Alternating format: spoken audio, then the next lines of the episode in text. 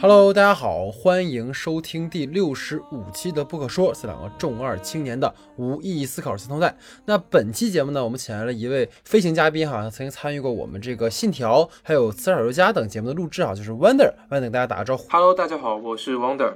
很高兴又能和戴老师一块儿来不可说聊聊电影。好，欢迎 Wonder 哈。那正式开始节目之前呢，还是要跟大家报告一个小通知哈。由于这个不可说的原因，我们的这个六十三期和五十五期节目呢被这个平台下架了。那其中呢涉及到了之前聊到的这个某两字导演的某部啊，讲述了美国游牧民族生活群景的作品。那该片呢估计也会在下个月的奥斯卡上大放异彩哈。所以如果有兴趣的朋友呢，可以到我们这个公众号啊，这个 S D 的光影不污右下角的这个不可说专栏收听哈。那另外呢，可能会有朋友好奇哈，为什么我们突然有将近半个月没有更新节目哈？主要呢是因为最近在跟老徐哈倒腾一个短片作品，那之后呢，等这个片子上线之后，还要和大家好好聊聊这段奇妙的拍片经历哈。那今天我们要讨论的这部电影呢，可谓是真的活久见系列哈。那四年前呢，扎克施耐德哈在这个拍摄完《超人钢铁之躯》和《蝙蝠侠大战超人》之后呢，野心勃勃地启动了正义联盟的项目。那其中呢，汇集了包括超人、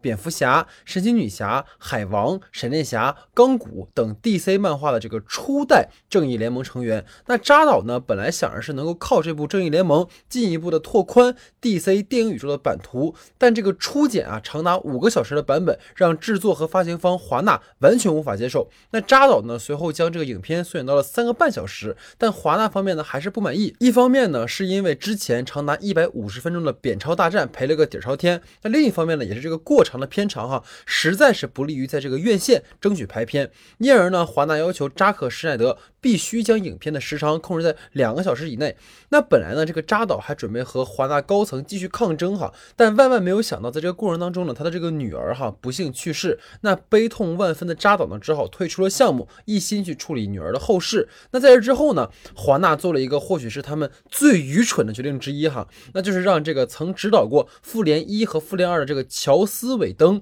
接盘了正义联盟的补拍和后期的制作工作。那虽然尾灯呢，在这个《复联一》当中哈，展现出过极佳的对于英雄群戏的塑造和呈现，但这其实也是建立在了这个漫威三巨头在《复联一》之前都已经有了单体电影。那观众呢，其实是因为已经很熟悉这些角色了，所以这部电影呢，观众在看的时候自然而然就会有代入感。那对于正义联盟而言呢，其实扎克施耐德需要更多的去将那些观众不熟悉的角色塑造出来，这其实是需要更多的对于角色和整个世界观的呈现的把握的。那显然呢，这个尾灯是不具备这样的能力的哈。从这个《复联二》当中这个糟糕的剧情和群戏就可见一斑。那总而言之呢，这个尾灯并没有力挽狂澜将 DC 救出于水火，反而呢将其推入了更深一步的泥潭哈。那当时上映的这个尾灯版本的正联，最后在全球仅收获了六点五七亿美元的票房成绩，连拍摄成本都没收回来。那评价呢更是一片叫骂声。但也就是在那个时候开始呢，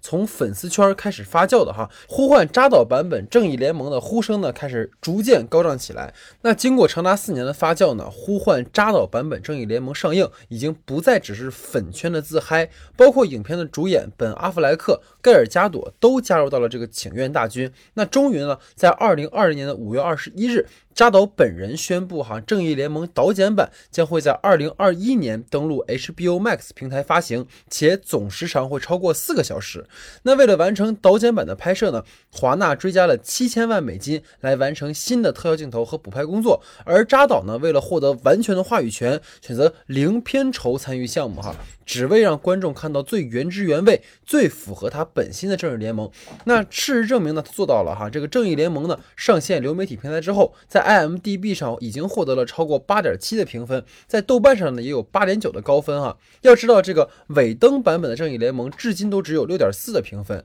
同一部电影完全两极的口碑，真的足以见得观众对于本片两个版本截然不同的态度。那今天呢，就让我们来好好聊一聊这部扎克施耐德版本的正义联盟。那惯例呢，还是先来介绍一下影片的基本信息。那本片的导演呢是扎克施耐德，他曾凭借执导由 DC 漫画改编而成的《守望者》，奠定其在好莱坞的地位。那该片呢也和诺兰版的蝙蝠侠并称为 DC 电影宇宙的两座高峰。那片中呢饰演这个蝙蝠侠的是本阿弗莱克，他执导的《逃离德黑兰》曾获得奥斯卡最佳影片。那其余好友马特达蒙呢共同编剧的《心灵捕手》，为他们拿下了奥斯卡最佳编剧奖。那饰演超人的是这个亨利卡维尔，他曾经有机会出演诺兰版的蝙蝠侠以及重写零零七系列，但都在这个最后的选拔阶段不幸落选哈。不过好在呢，他最后被这个扎克施耐德选中，在重启的超人电影《超人钢铁之躯》中饰演超人，并一举成名。那饰演神奇女侠的是盖尔加朵，算上神奇女侠的两部单体电影呢，正义联盟是其第三次出演神奇女侠。明年呢，他还会出演由这个肯尼迪·布拉特执导的《尼罗河上的惨案》哈。那饰演海王呢是这个杰森·莫玛，尤其出演的温子仁执导的《海王》在全球拿下了超过十亿美元的票房成绩，让 DC 呢真正的这个扬眉吐气了一把。那饰演闪电侠的是这个埃兹拉·米勒，他曾出演过。《壁花少年》和《神奇动物在哪里》等片，那据说呢，尤其主演的闪电侠单体电影也在筹备当中，还是颇为令人期待的哈。那饰演钢骨的是这个雷费舍尔，他曾出演过侦探系列。其他在这个 DC 电影宇宙中呢出演过的角色也都悉数回归正义联盟，包括一些之前被删减以及新加入的角色，包括杰瑞莱托哈饰演的小丑，雷伯特饰演的达克赛德，郑恺饰演的原子侠等。那导剪版的正义联盟呢，故事延续了四年前的院线版，依旧是讲述超人战死后，蝙蝠侠集结英雄对抗以荒原狼为代表的外星威胁的故事。那节目开始之前呢，惯例还是希望大家能够多多关注我们的微信公众账号 S。的光影不污。最近呢，我们还会陆续更新《哥斯拉大战金刚》、陈建斌执导的第十一回哈等影片的音频和文字节目，欢迎大家多多支持。那公众号的具体名称和二维码呢，请看节目下方的简介。另外呢，还请在公众号收听我们节目的朋友能够帮忙点击页中广告，支持我们的工作，谢谢大家。那下面进入到我们正式的讨论环节。好，那下面进入到我们的这个主体话题讨论部分哈。那我们这一期呢，还是延续上一期的形式哈，就是由我来抛话题，然后我们俩一起来讨论。那我们今天这个第一个话题呢，其实是跟影片上映前的一件事儿有关系的哈。就不知道大家知不知道，就是在这个正联呢这个所谓导剪版上映的前一天哈，这个资源发生了泄露事件。那么这个字幕组呢，就在这个呃所谓泄露版哈，把它给做成了字幕，然后上了字幕之后呢，又往这个全网去公开。公开之后呢，本来以为是一件大善事哈，大。能够提前一天 看到这部电影，但没有想到的是，就是在这部电影被啊大家字幕组放上了网上之后呢，其实被很多人去网暴了哈，说你这个不尊重扎导的劳动成果哈，或者说去说你们这些字幕组怎么可以这样呢啊？所以说就是对于这样一个话题哈，想听听 Wonder 你是怎么看的？这就是关于这个事儿，其实当天这个呃资源刚出的时候，我就已经第一时间收到了我朋友发给我的链接啊。然后我们大家其实对，其实我们几个都是比较，嗯嗯，什么叫资深的扎斯林啊？虽然扎斯林他其实一开始用来对用来嘲讽嘲讽扎克斯奈德的粉丝的，但我们 现在也其实其实他就是有一种就怎么说呢，叫做我们自己的昵昵称。我是觉得呃，就是我们这群扎斯林们，就其实没有人会联想到他会跟那个会影响到什么商业利益这部分，因为其实我们已经约定俗成的知道一件事情。呃，就是这个版本的片子，它是不可能在院线上映的。所以，这种凡是在国内院线不会上映的片子，那资源的一种流出，我们都不会把它上升到一个商业的级别。因为如果正如果扎导的正联它真的能上院线，那我一定是会无条件去。大家，我相信很多就是看了看了，哪怕看了都是种种子版本的，嗯，朋友也会去支持影院支持正版的。所以它其实我们第一时间没有感觉没有涉及到它是就是那个盗版的一个问题啊，但是当天就发现微博上有很多人在打着为扎导对为扎导的名义，去让大家去支持正版。那支持正版就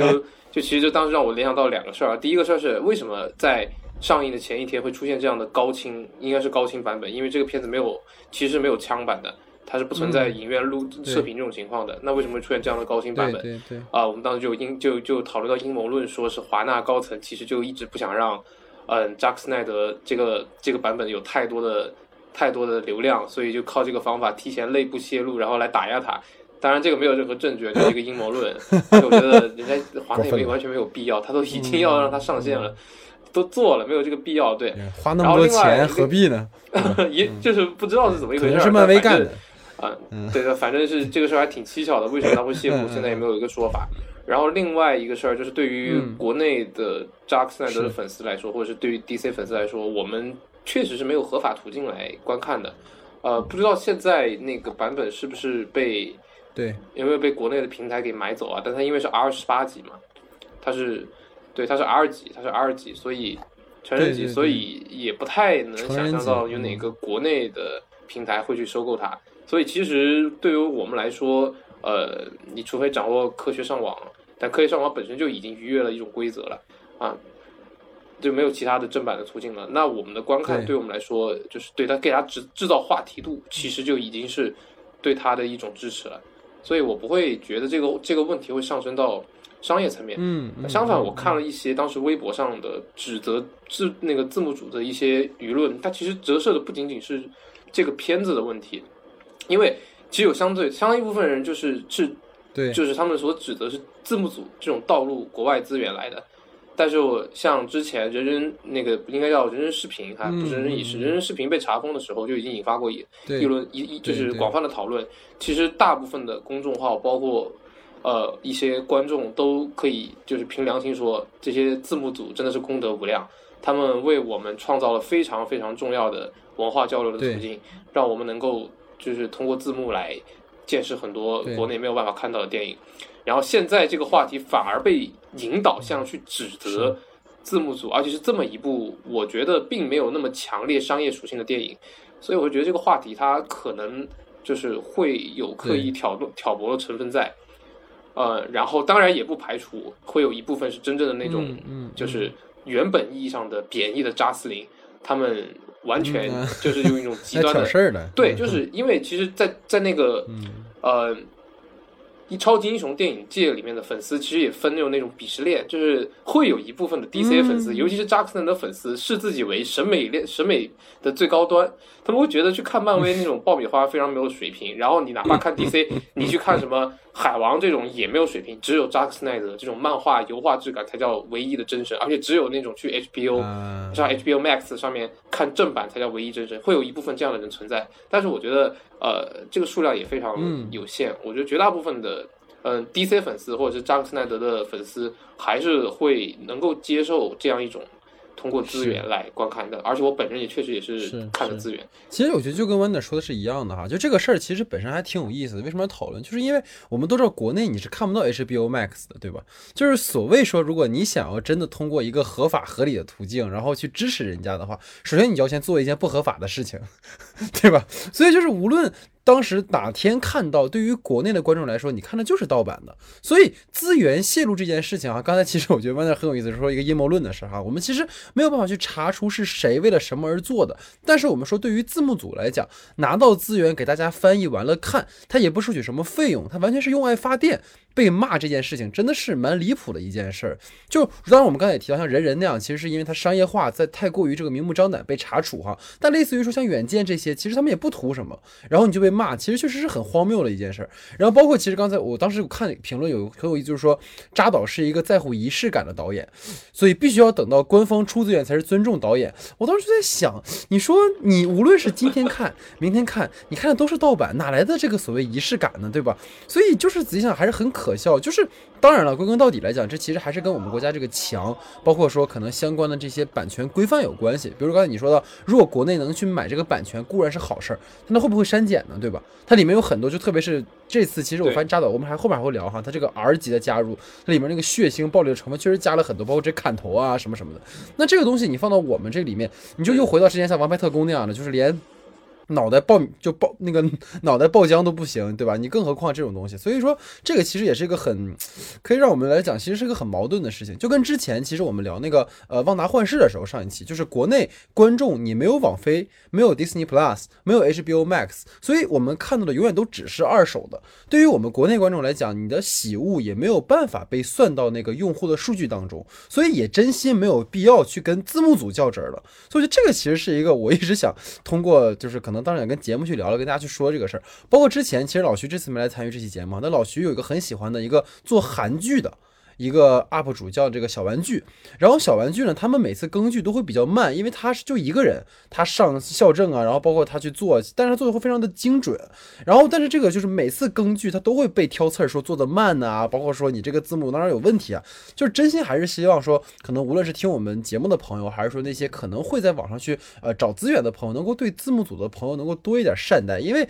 如果真的有一天大家都被伤害，然后不做字幕了，那可能真的就没得看了。对吧？所以我觉得这个其实是一个值得我们去思考的事情啊，不要太，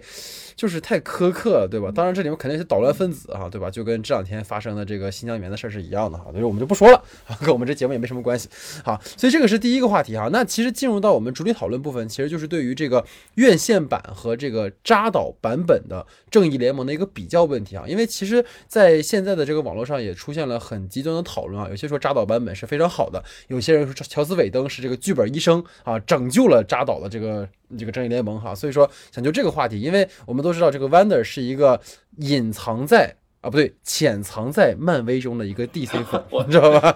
我之前就屡次哈，这个用言语来就是来暗示我们说这个漫威不行啊，，DC 是吗？牛逼，是吗？对吧？是所以吗？其实我两边都是，对对对，比较比较比较哦，比较比较哦叫叫什么叫不爱的啊 啊，对，所以也蛮好奇，就是 Wonder 在看完整个的这个扎导版本正义联盟，然后包括比较尾灯，其实那个有点早了哈，嗯所以我们来聊聊说嗯这个关于两部版本之间的一个比较的问题，再听听 Wonder 的看法。嗯，好，这就是现在涉及到一个这个电影本身的创作问题啊。就先说直接观感吧，因为二零一七年《正义联盟》上映的时候，我是去看的首映啊、而且嗯，首映那一嗯场，零点场，对零点场，而且那一场都是 DC 粉，嗯，是专门组织的 DC、啊。DC 粉丝的首映，然后嗯，呃，就非常的，我看完之后的第一个感觉就是感到无比的尴尬，无比的尴尬，嗯嗯嗯因为我已经在就是当时片子上映前，其实大家已经知道了，就是呃，那个扎克斯奈德他因为嗯家庭原因、对退出，然后乔斯韦登接手的事情，包括我们看了当时呃上映之前就已经出了各种。就是扎克原来的预告片版本和是最为韦登版的那个预告片版本对比，对发现色调啊，还有特效都进行一些微调。是，对我们当时的，其实大家已经是心里面有预期，这个版本可能会很奇怪，但是我看完之后，我是没想到会这么奇怪。嗯，它的那种嗯割裂感，还有赶工的痕迹特特别的明显，嗯尤其是他最后大战啊。就且不说他剧本上本来有一些硬伤，嗯比如说就超人一复活，这个片子就没没戏可演了。对对，然后荒原狼实在是过于弱鸡，然后达克赛德就完全没有任何戏份。对，然后还有包括物化女侠，然后那个蝙蝠侠变成一个就是纯纯弱智的这种设定，就其实就这些这些在新的版本里面其实并没有得到根本性的解决，虽然有好好转了很多，但是还是有一些根本性的问题。但是呃，我当时看完那版的最大感受就是我我我我为什么要就是这个正义联盟拍出来的意义是什么？对，就不理解，它不像复联一样拥有一个非常完整的，就是人物前史，对，对然后对。它是每一个人物都有空缺，嗯，然后为一个特别将强硬的目标，因为一个黑暗势力入侵，然后进入到这个世界。虽然这个在这个在这一版就是在那个新的版本里面，这个主线没有更改，但是因为其他角色的线丰富了之后，嗯会让人感觉稍微合适一点。但是就是乔斯韦登版就感觉有点太突兀了，一切都推动的太快了。他们就是为了要在两个小时里面完成一场超级英雄集合，然后然后大战黑暗势力，最后获得胜利，然后拯救地球的这么一个俗套故事。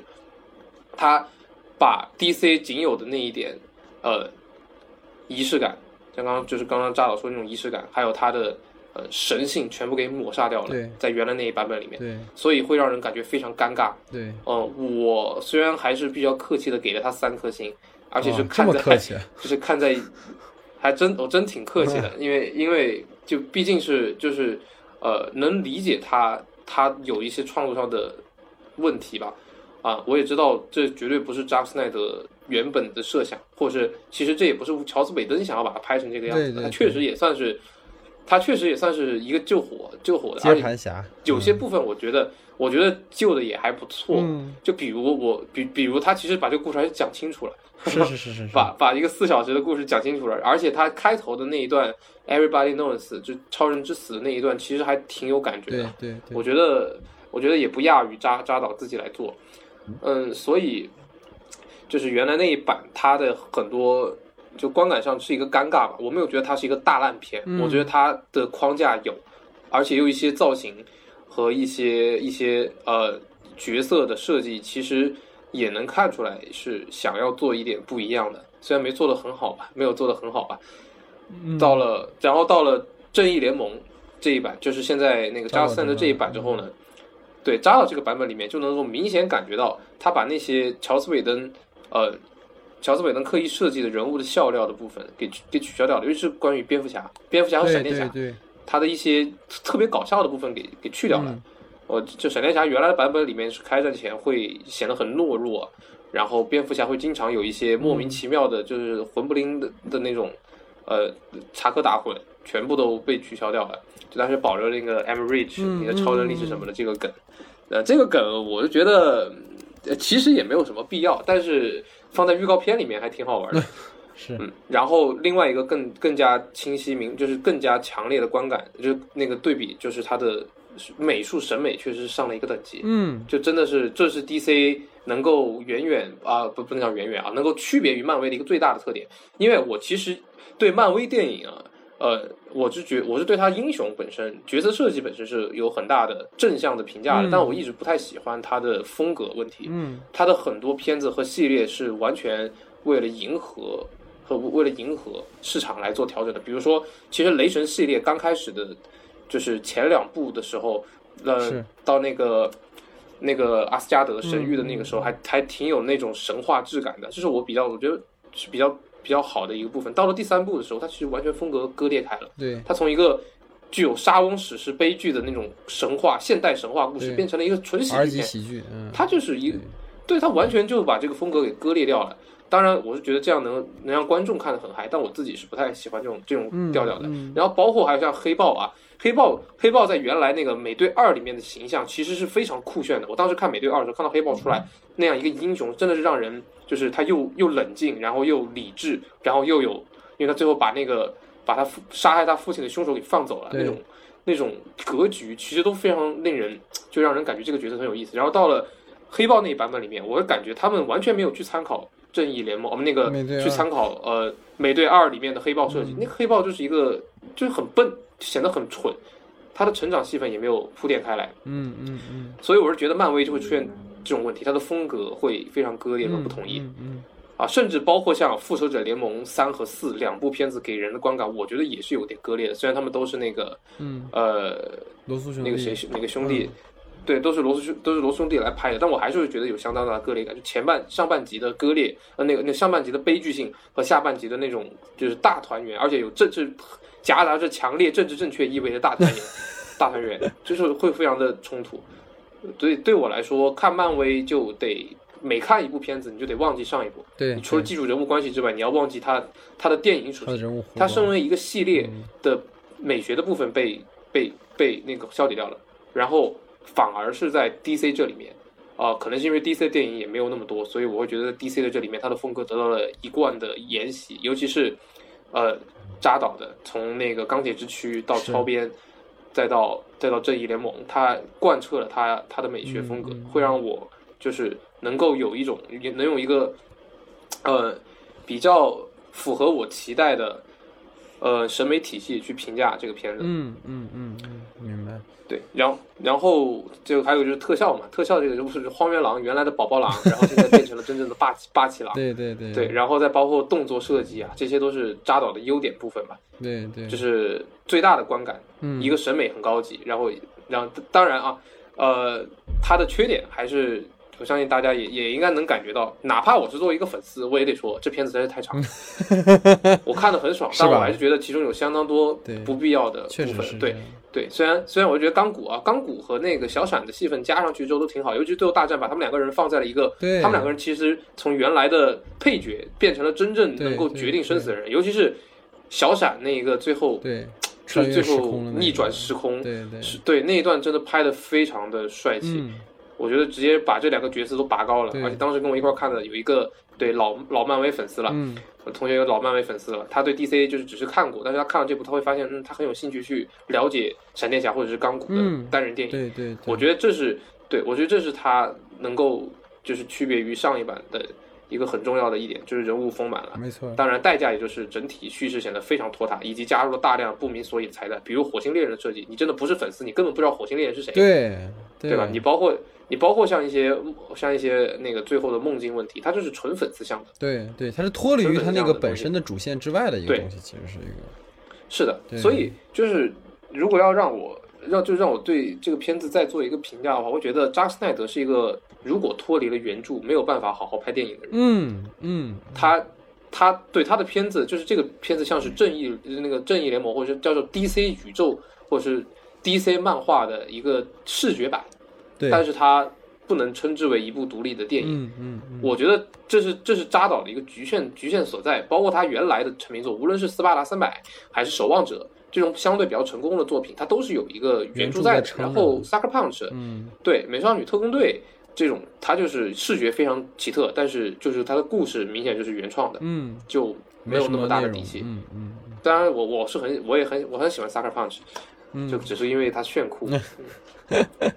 明白明白，对，其实我觉得哈，我觉得 Vander 说的都还挺全面的。我其实感觉在可能在扎导的这个版本里面有一个很强化的事情，其实是我会很有感触的点，因为它在于说他本来在之前那个版本里面，就像我们说到，他所有的角色其实本来就是比较都是比较功能性的。你包括我们说钢骨和闪电侠也好，他们其实都在执行某个就是导演给他们贯彻的某个就是功能，比如说闪电侠你要去用光速救人啊，钢骨你要去打打开那个类似于说宇宙魔方那种东西吧，对吧？然后你去你去去。打打坏这个敌人的计划，但实际上这些角色都没有什么自己的一些私人的情感的那个部分。而扎导，因为他刚刚失去了自己的这个女儿嘛，等于说，你看他最后他也说嘛，这个剧这个电影是献给他女儿的。所以我们会发现，其实，在扎导这个版本里面，强化了亲情的这个线索，就是每一个角色都强化了亲情这个线索。而且，其实这就是我一直觉得 DC 可能欠缺了，但是在这一部里面，其实被很好的展现，就是说，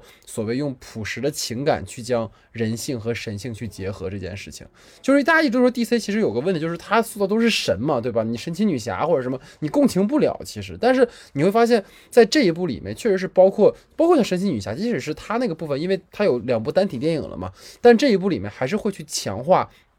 比如他跟他的那个岛，对天堂岛之间的这个勾连，就即使只是很短一下，他也会最后再给你扣回来，对吧？就是拿着那支剑站在那个废墟之上的那个那个戴安娜会去遥望说远方的母亲还好吗？就是这个感觉，其实都让我感受还是很深的。就包括在如果我们再细说到这个片子里面，比如钢骨和他父亲这个线索，在院线版里面就是含糊不清的嘛。就对于整个钢骨的这个前因后果，其实都没有交代的很清楚。尤其是刚才我们说，就是我因为我本身其实对于 DC 也不是那么了解啊，就我还是看漫威比较多。但是在那个就是结尾的时候，当就那个北登版本，然后钢骨对着一个魔方就一直在死磕，就我实在是不知道他在干嘛，你知道吗？然后在扎导版本里面，其实对于这个部分做了一个极大程度的一个补充和优化，包括他其实很像是一个就那种黑客式那种角色嘛，对吧？其实把他整个角色塑造的就是丰满而又让人比较有信服力，比如说他丧母之痛啊，包括与父亲的隔阂呀，然后包括他觉醒的超能力，其实在整个正义联盟里面，其实暗插了一条钢骨个人英雄的一个成长故事。他是唯一一个有完整弧光的角色，在这个片子里，其实就是他从一开始啊比较比较比较黑暗，然后可能不不敢去接受自己的这个英雄的这个事情，然后到后面，因为闪电侠已经是闪电侠已经是英雄了，所以这个其实我我感觉也许是导演误打误撞或者怎么样，在这四个小时里面，其实你看到了英雄不同的状态，像钢骨其实是还没有成为英雄，正在赶赶就是响应召唤，而闪电侠是刚刚成为英雄，他还不知道怎么去。真正好的使用能力，然后像神奇女侠和这个，包括那谁也是嘛，包括阿 Sir 那个时候也是嘛，就那个时候的海王还不是海王里面的海王，还是海王之前的海王，所以他也是处于在类似于跟跟闪电侠同样的一个一个阶段，而神奇女侠跟可能蝙蝠侠又又是另一个阶段，所以我觉得这这个其实在他的。整个这个故事里面做的还是挺好的，就是每个阶段的英雄都有他们自己的这个困惑，就包括我觉得钢骨让我很很触动的，其实是他最后就是进入到那个魔方里面，不是会面对他最大的恐惧嘛。然后他说，他的母亲跟他说：“你只要回到家里，你就是完整的了，你就不是破碎的了，完整的，对吧？”我觉得那个点其实对我并不是一个破碎的人，我觉得那个其实是一个很好嗯，但是这个好是因为我们前面真是把这个人铺开了。才会觉得哦，这个人物弧光是让我们感动，所以这个其实是我觉得在钢骨这条线索上，让我觉得还挺挺棒的一件事情。然后包括像闪电侠，其实虽然说也没有给他更多的戏份啊，但是我估计也是因为他后面有单体电影是确认的嘛，就是它里面其实就把这个里面闪电侠就已经是一个刚刚成为英雄，然后开始，但是还是比较有一点点游离的，然后可能比较有自己的小心思，包括他可能跟搭救了个女朋友，然后包括什么，但其实他就不再是一个单纯的小宅男。在这样这里面，其实确实是，我觉得刚才你提你也提到了嘛，他最后那个光速穿行，然后回到过去那一下，哇，真的是在视觉上，我当时就是在脑补，如果是在一个 IMAX 大荧幕上去看的话，哇，那是得多么震撼的一场戏。对，但是但很遗憾啊，这个事情就是没有办法达成。但就而且包括我觉得，就是闪电侠那个前后父亲入狱的那个线，其实也是贯穿的。然后我觉得这个其实也和扎导自己也是有关联性的嘛，就是他这个父子因为一道这个所谓玻璃墙或者监狱两隔，对吧？其实跟他跟他女儿之间阴阳两隔，其实我总觉得会有这种勾连在里面哈。其实还是会，如果你联系扎导现实中的生活，其实还会很有感触的一件事情。然后再就是可能。包括刚才说神奇女侠，然后包括海王，然后包括超人，其实这里面这一部里面对于超人这件事情，其实也想跟你去做一个讨论，因为这一部里的超人复活之后，其实不像在尾灯版本里面，就单纯是好像是女朋友跟他说去战斗吧，然后就去战斗了，反而是他在真正就是战斗之前，其实铺垫了很多的这个事情，所以这个事儿想听听你是怎么看的，关于超人这个部分的一个一个塑造的问题。对，这其实也是就是尾灯版没处理的最糟糕的一段，就是超人他作为一个 作为一个 bug 般的存在，作为一个机械降神的存在，他没有任何理由的出现，然后跟人打了一架，然后打完之后跑了，跑了之后就就就裸着衣服在在麦田里面跟他 然后跟女朋友一段聊，然后聊通了，我突然想着，哦，我是超人，老子要拯救世界。就是就是感觉这么一个形象，如果真的出来，我我们都观众反而会觉得，我操，蝙蝠侠就是该把他干掉，这个人有点精神不正常。然后在那个对然后在是在在那个扎导的版本里面，他其实有个非常详细的设定。他一开始的作战，他不是没有理由的跟大家打，他只是因为脑袋有点不清楚，而且他没有也没有下死手，对对他只是不知道自己是谁在干嘛，就很像一个人长久昏迷之后，然后突然苏醒，对，刚醒过对，来，刚醒过来。当然，但但也但也说实话啊，这里面有个小，就我觉得有个小 bug 是，就是是闪电侠啊，不是那个超人对着蝙蝠侠用了射线啊，要如果不是阿尔弗雷德的那个手腕，就蝙蝠侠就没了，那么正联故事直接没了大结局，哎，或者只要是超人稍微射歪一点点，往左移动眼睛一点点，那就那那蝙蝠侠就没有了。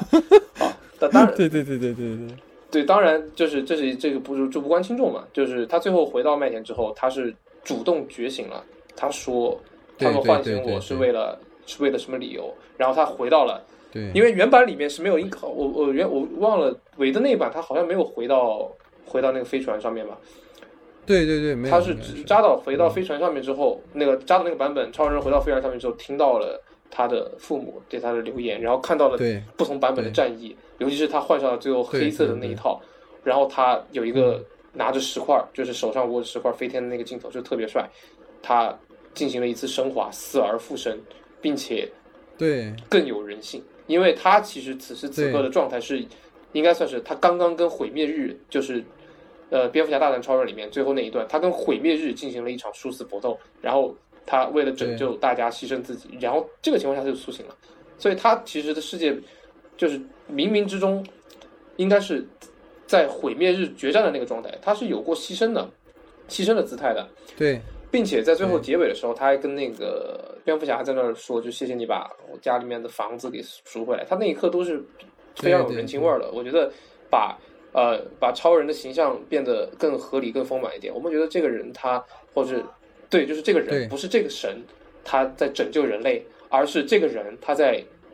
思考自己生就是复活嗯就是存在的意义，以及他在思考他和朋友之间的关系。我觉得那一刻是很嗯。很是很动人的。所以就是虽然我们就一直就说 DC 是在拍对。神性，但其实在这一部里面，扎导已经很就是有用很多手段把它拍得更贴近于现实，贴嗯。和贴近于人了。对，就 TJ 运人。对这一点，其实我蛮认同，因为其实确实是他，而且他没有用过多的这种赘余的一些写笔，当然可能是因为他也没有更多素材了哈。我觉得有限的素材里面，他确实是把超人这个角色，在他复活之后，到他决定再去加入正义联盟去帮助大家，这个过程其实拍的是是用纯影像的方式去呈现的。当然说，其实他父母那段就是所谓的那个就是所谓旁白吧，其实有一点点。有一点点突兀哈，就突如其来，然后开始父母开始给他洗脑了。但是你会觉得这个人他是有一个自己思考的过程的。我被父母感召，然后我被女朋友感召，然后我自己其实在判断这件事情。尤其他最后他飞到外面去那一下，他不是为了耍帅，他又站在了一个可能人之上一个宇宙的一个维度去看地球，看这个他应该去守护的地方啊。他认为 OK，我应该去这么做。就这个角色是有判断的。我觉得这个其实是在扎导这个版本里会更细腻的地方，所以这个其实是还蛮不错的一个点。然后包包括其实我们就说蝙蝠侠嘛，他其实是大家最熟悉的一个 DC 的人物了。然后其实他在里面，在在那个整个最后一个部分嘛，就是小丑那个部分，因为我们还会再聊哈，就是他其实有提到说，除了父母以外，罗宾也死了嘛，对吧？其实就是在之前扁超里也提到过，就是罗宾其实在可能那个故事线里面是被小丑给给干死了，对吧？有这么一个事儿哈。所以就是其实这个人物，我觉得蝙蝠侠在整个正义联盟中的呈现，其实比较颠覆过去我们对于蝙蝠侠这个角色的一个认知了，就是他并不是一个。可能我们过去认知的那个可能壮年的，甚至是贝尔那个那个程度那个蝙蝠侠，他其实已经是一个经历了太多之后，对暮年的，然后他已经经就是有点像，就类似于像罗根的感觉嘛，对吧？就是他已经经历过很多很多事情了，然后他现在已经不复当年了，甚至是可能随时都会死去，但他仍然要去坚守住他作为英雄的信条这件事情，其实是很悲剧性的，但是又让我们感觉就是他又在坚守着英雄到底应该为什么的一个感觉，就是仿佛是如果。Stark 不死的话，他可能再往几十年，一过十年、二十年，可能又是像蝙蝠侠一样的存在。所以这个其实是一个，我觉得，而且他其实很像是正联的一个父亲的角色嘛，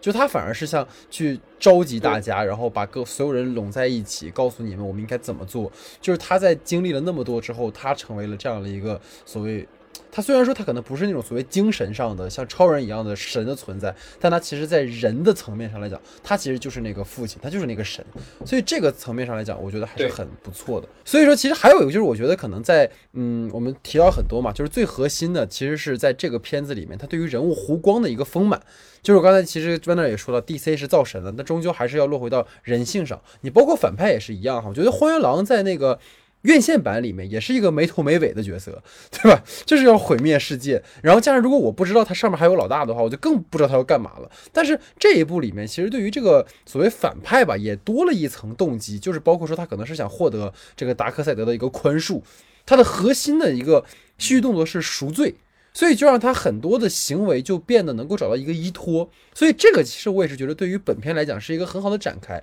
所以就反派这个角度也想听听 Wonder 的看法，因为我其实是觉得这一部里面对于这个荒原狼的这个造型上，其实还做了挺大的一个颠覆的。因为我跟我做特效的朋友还聊过，他说这个造型其实很难做，因为他身上所有东西都在动。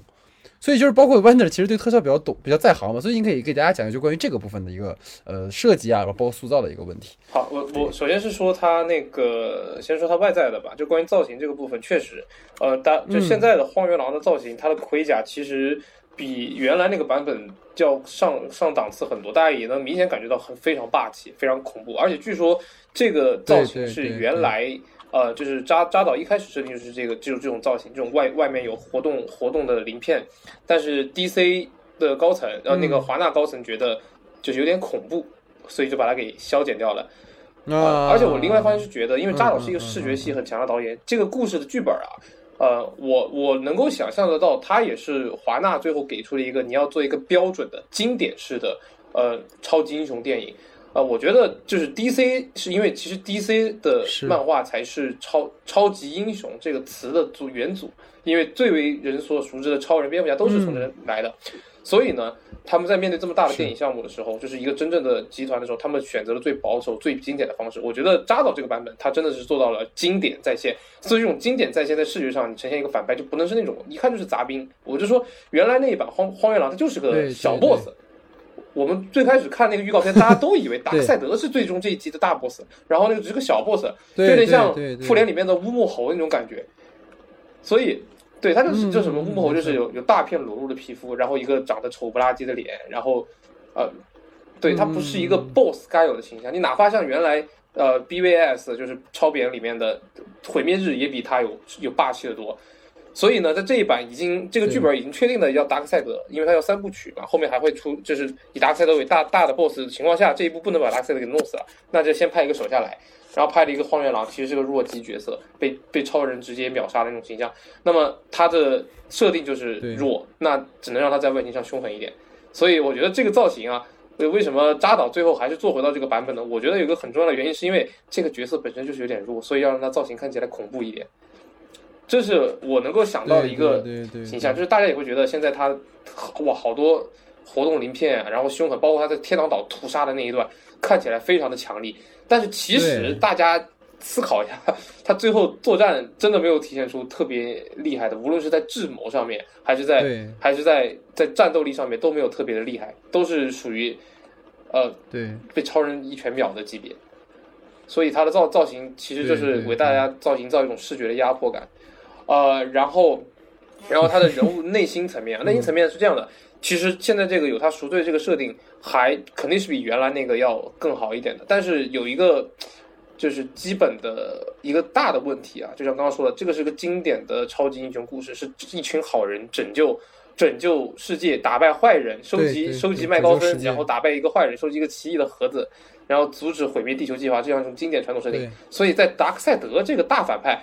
他本身格局就不高的情况下，因为在那个原著里面啊，或者这个版本也是一样的，达克赛德的目标是他想要征服宇宙所有的生命，让所有的自由意识臣服于他。嗯，然后他的方案就是把每个世界就连接在一块儿，然后吞并。包括他长相实在是过于丑陋，就没有那那种，就是他甚至在格局上还不如灭霸。所以这个角色他除了有压迫感之外，没有任何的呃特色。对，那么他的手下也。没有办法让人有这种特色，而且他的赎罪就是说是为了为了为了赎罪，但其实他不清楚，其实嘴巴上说说而已嘛。对，也不清不楚。他而且甚至我是觉得，就是关于达克赛德和他对话那种打电话的桥段，对于故事推动也没有什么关系，不是很大。对，对，他是属于正儿八经属于在剪辑中可以被去掉的部分。当然，他最后是扎导是全部把它没有保留的都给大家看了。对，但是我是觉得那些桥段没有什么意思，因为。荒原狼这个角色本身就没什么意思，对对对，这个没意思不能怪扎导，因为其实我们真正在反派这个层面上感兴趣的是黑超，还有小丑，包括像丧钟，哪怕是路过一点点面的 loser，他们的那一点点出现，其实是扎克斯奈德能够把反派拍的非常漂亮的一个佐证。就说白了，我就给你五分钟时间，我给你出一个小丑，那就这五分钟就可以把。这就可以，就你想，就就最后五分钟，丑爷一出来，那谁还关心打赛的？我现在只想看，我只想看他们一块干黑超人，对对对对，对，就想看不义联盟，想看丧钟和 Lucy 他们联手，想看老年版的小丑，我尤其是最后小丑那那个颤抖那个表演，哇！对，当然这这个我们可以到后面说，就是关于它的就没有形成的这个宇宙的部分。对对对。对，其实就是可能对于彩蛋这个部分啊，我们可以在这里先简单聊，就是因为我其实像我刚才说，我并不是一个纯粹的 DC 粉丝，所以我可能在准备这期节目的时候，我需要更多去查一些资料，而可能是 Wonder 可能相对来讲看的比较多，可能比较熟悉啊，所以这个部分也想跟 Wonder 去做一个讨论哈，其实就是关于这个彩蛋的部分，因为我们能够发现，其实，在呃所谓蝙蝠侠这个噩梦的部分，它更像是一个所谓拓展出去一个平行宇。宙，因为我其实，在就比如说我对于这部电影的观念里来讲，哈，就是闪电侠他虽然说通过一个所谓超速呃光速，他把一切倒转回了这个之前，但实际上我们说他其实并没有改变。如果说我们照按照平行宇宙的概念来讲的话，他其实他虽然改变了他所在的这个世界，但他其实本身的那个世界他还是在线性进行的嘛。等于说那之后可能确实是大家都死了或者怎么怎么样。就是我其实反而希望看到，就是由于他逆转时空之后而展开的。两条不不同的宇宙当中的故事，我不知道我们，我不知道我说你有没有理解我的意思。所以就包括结尾里面那个不义联盟的那个部分，其实反而更是我觉得会有趣的地方，就是它不一定非要做成一个梦或者一个番外，其实就应该是说另一个世界，就是比如说那个 Part Part Eight 或者什么，就是在闪电侠他没有救成的那个世界里会是什么样子。其实那个是我就是还觉得蛮有趣的，包括最后我们看到丧钟啊、蝙蝠侠、小丑、钢骨啊什么的，就是好像是一个更有意思的事。包括就是说，在那个钢骨的那个所谓梦境当中嘛，就不不是梦境，就是他看到那个幻象里面说路易斯是关键，或者是怎么就是黑超或者怎么，这个其实都是可能更有意思的地方。比如说你这个被折磨致死的路易斯，然后包括发狂的超人啊等等等，其实是我们很希望在未来看到的。就包括我们可能在后面还会讨论到，就对于所谓超英这个系列未来的一个看法。但我们当下还是先聊聊，就是对于所谓噩梦的部分和它整个可能也许会拓展的那个部分，想听听 Wonder 的看法，就包括里面出现的这些什么火星猎人呐、然后郑恺饰演的这个原子侠呀，等等等等等等哈，听听你的看法。呃，因为这因为这一部其实啊，其实现在扎导的这个版本里面，他想要做的是，既然都是一个大杂烩了啊，因为按按那个华纳的那个 DC 超英宇宙的排排版步伐是肯定赶不上像漫威那样一步一步稳扎稳打，所以他。呃，他在这一部里面其实是有点有点就是一口气把他能够想要展开的人物都给大家介绍出来，呃，所以在这部里面加入了大量的，嗯不就是作为非非漫画漫画观众或者非 DC 粉丝不熟悉的角色，比如说原子侠很不，友好的情。对，像原子、嗯像原子侠，然后还有像呃火星猎人，其实是那个正义联盟一开始的创办人之一，嗯，对但是成员对，但是他其实嗯就是，我觉得对于国内观众而言，几乎就是没有任何的影像。那个，他还不如绿灯侠，绿灯侠还有绿灯侠还有瑞安·林洛对兹演过的那一版，大家可能会认得出来。对，但其实其实像火星猎人几乎是没有电影的，然后再包括嗯呃像像那个呃丧钟这样的角色，如果你玩游戏的话，你会你会看到他，因为而且他嗯他其实是死侍的一个造型的来源之一。对对对，是死侍造型的来源之一。但是其实你作为非非粉丝，你是对这些彩蛋是没有办法去 get 到的。呃，感受到的。对，然后所以他把这些人放出来，就是对于粉丝而言是一个惊喜，对于观众而言是让你先混个脸熟。真正的就是对对 DC 的野心，或者我们就可以说是扎克施奈德的野心，就想要借这一部片子把整个那个 DC 宇宙完全铺展开来，这样所有的角色，你看谁就是观众的反响好，我们就 下一步就做谁。实际上也是，对吧？就是在超人呃，在那个海王神神奇女侠之后，其实当时提交日程就闪电侠和钢骨，但是这两个片子都现在都在搁浅，闪电侠应该还是会出，呃，不知道钢骨的要到什么时候去了。所以在接下来，如果呃。正义联盟如果本身按照扎克施奈德的预算的话，其实下一步就该到直接到不义联盟的阶段了。呃，刚才那个戴老师说的两条时间线，其实这两条时间线是，呃，你也可以把它理解为平行宇宙，或者你就把它理理解为它就是一个宇宙也行，因为它不像漫威的那种嗯平行宇宙，它会有一个区别。虽然他们玩的都是一套啊，但是在在在在在至少在正义联盟这个世界观里面，它只有一种结果，也就是说，扎克斯奈德呃现在想做的设定是，其实无论如何，这一版的正义联盟最后都会导向一个结局，那就是世界的毁灭，超人的嗯那个超超人的黑化，黑化这是扎扎导就是一直为什么要用用要用梦境啊，还有钢骨的那些一些超越超越现实空间去呈现这个剧情，是因为这是他原来设定的就会发生在下一部里面的事情。如果只是一个梦境的话，那它就没有意义了。就是只是个梦境，那他最后就是为了避免这个梦境成真，最后他把避免了路易斯之死，然后把超人给给要阻止超人的话，那这个故事就没有意思了。其实真正好看的是，他是想要把 DC 往越来越黑暗的方向去走，甚至做一个完全悲剧的结局。比如最后的整个结局其实是蝙蝠侠和超人同归于尽，然后超级英雄就是被华夏就是完全被颠覆，然后最后的反派可能是丧钟、丧钟和小丑带领人类走出了黑暗，就一个反派来站上正义的。我觉得这是扎导可以可能做出的，能够颠覆超级英雄的叙事规则的一种东西。啊，对然后我这这这个里就先简单说一下，就是呃，本来的这个世界观是怎么样的？就是呃，因为在这个世界里面，达克赛德是一定会入侵的，无论小闪有没有把那个时空给逆转，嗯嗯嗯有一件事情是不可逆的，就是呃，达克赛德一定会入侵。嗯，所以因为这个达地球是反反生命方程式，对吧？就是要把这个对对对，达克赛德是一定一定会入侵的，而且他的方方案就是嗯呃，用反生命方程式来控制呃超人，或者是分化正义联盟，通过那个内讧的技术来呃内讧内讧的计谋来解决正义联盟。实际上他是怎么做的呢？就是原著应该是写的因为蝙蝠侠就是达克赛德和地球全面交战之后，因为蝙蝠侠的不杀原则，然后放过了一个敌人，他没有杀死他，呃，然后这个人把路易斯给杀死了。这个人因为超蝙蝠侠没有超他，然后他把路易斯给杀死了。然后路易斯死掉之后，超人就失去了对地球或者对人类的眷恋，他就把就像是有点像曼哈顿博士里面的那个感觉一样，他变成了一个就是，而且他不仅是失去了对对地球的或者对人类的眷恋，而他还有深深的怨恨。这个就是跟双面人那那个呃、嗯嗯嗯，诺兰版本的双面人是一个观点，他的黑化路程是一样的，但他加入了一个黑科技嘛，就是反生命方程式的黑科技，然后他就变成了一个黑超人，然后黑超人来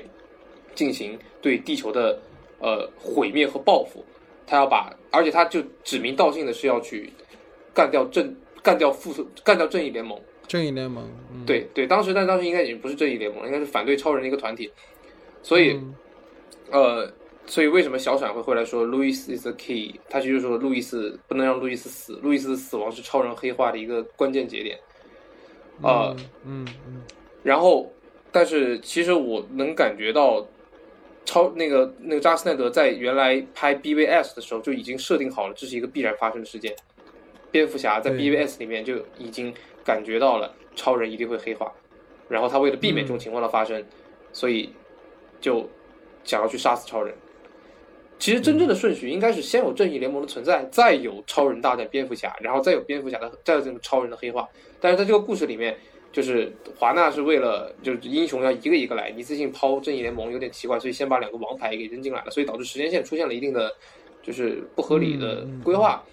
但是无论如何，呃，扎导的其中一部就就正联如果发下去，它主线一定会是这么一个结局。至于它最后会走向一个纯粹黑暗的，呃，一个悲悲剧的悲剧性的结尾，就超编超人和蝙蝠侠同归于尽的这种结局，还是会像传统像比如说像那个逆转时空 X 战警，呃，逆转时空一样，把要通过一一种一种回溯的方式，或者是平行时空的方式，把一切给拯救过来的话，呃，我觉得都有可能。但是后者那种通过平行宇宙或者逆转时空来拯救，呃呃，这这就这部超就这部里面的那个逆转时空，其实只用一点点，我觉得是可以接受的。对对它是属于呃弥补了那么几分钟的事情，我会更倾向于呃按照扎克斯奈德的设想，这个世界最后会演变成先是不义联盟，然后再是达克赛德的入侵，然后再是超人的黑化，然后蝙蝠侠和超人的悲壮结局，最后把超级英雄电影的格局再往上升一下。我是觉得漫威现在无论再怎么拍，你也没有办法超脱，无非就是你就这个英雄更更人性一点，更可爱一点，对，更接地气一。点。但是你能就是不会再有哪个角色的魅力能超过 Stark 了，没有人能超过钢铁侠了。但是对扎克斯奈德如果去继续往 DC 走的话，我们是能有机会在大荧幕上看见一个完全颠覆的超级英雄故事。我认为这也是现代的超级英雄故事，就现在的超，就现在的那个超英漫画也非常喜欢做这种颠覆式的设定。就比如说最经典的就是美国队长的那个黑化，嗯，对，包括蝙蝠侠他自己其实也有一个黑化的故事，叫做那个就是，呃，那个叫吸血蝙蝠还是叫什么？但是啊，按目前情况来看，这些我们应该都不太能看到了。呃，而且即使这一个版本的口碑其实非常好，这一版这版的口碑无论是在烂番茄啊，还是 MT 的评分，其实都算是在超级英雄电影里面，尤其是在不受最不受待见的 DC 电影里面比较呃比较好的分数了。嗯但是我觉得华纳也没有精力再把这个局给重新攒起来了，尤其是赫利卡维尔现在呃身价日益高涨，人家还有新的剧要弄，然后本阿弗莱克也没有什么心思想继续拍片子，而且最近还出了那个呃那个罗伯特演的呃、啊对对对演的新版对新版的蝙蝠侠，呃，再包括像前年因为小丑那个杰昆菲尼克斯的小丑大获大放大就是大放异彩，所以可能未来呃未来的 DC 宇宙它会有两条发展线，一条是沿着那个呃神奇女侠、海王这些已经成功的作品，包括像雷霆沙赞这种已经成功的作品，商业化了对，这种接着做戏剧，然后可能会把闪电侠和闪电侠做一做，钢骨我觉得都可能性都不大，不一定，嗯对，钢骨不一定的，把这些做一做，呃，然后正义联盟或者是不不义联盟无限搁置，而把这些里面的角色，像蝙蝠侠还有小丑这样的人气角色，甚至像丧钟单独做电影，这个电这些角色可能完全独立于原来的 DC 宇宙，他们然后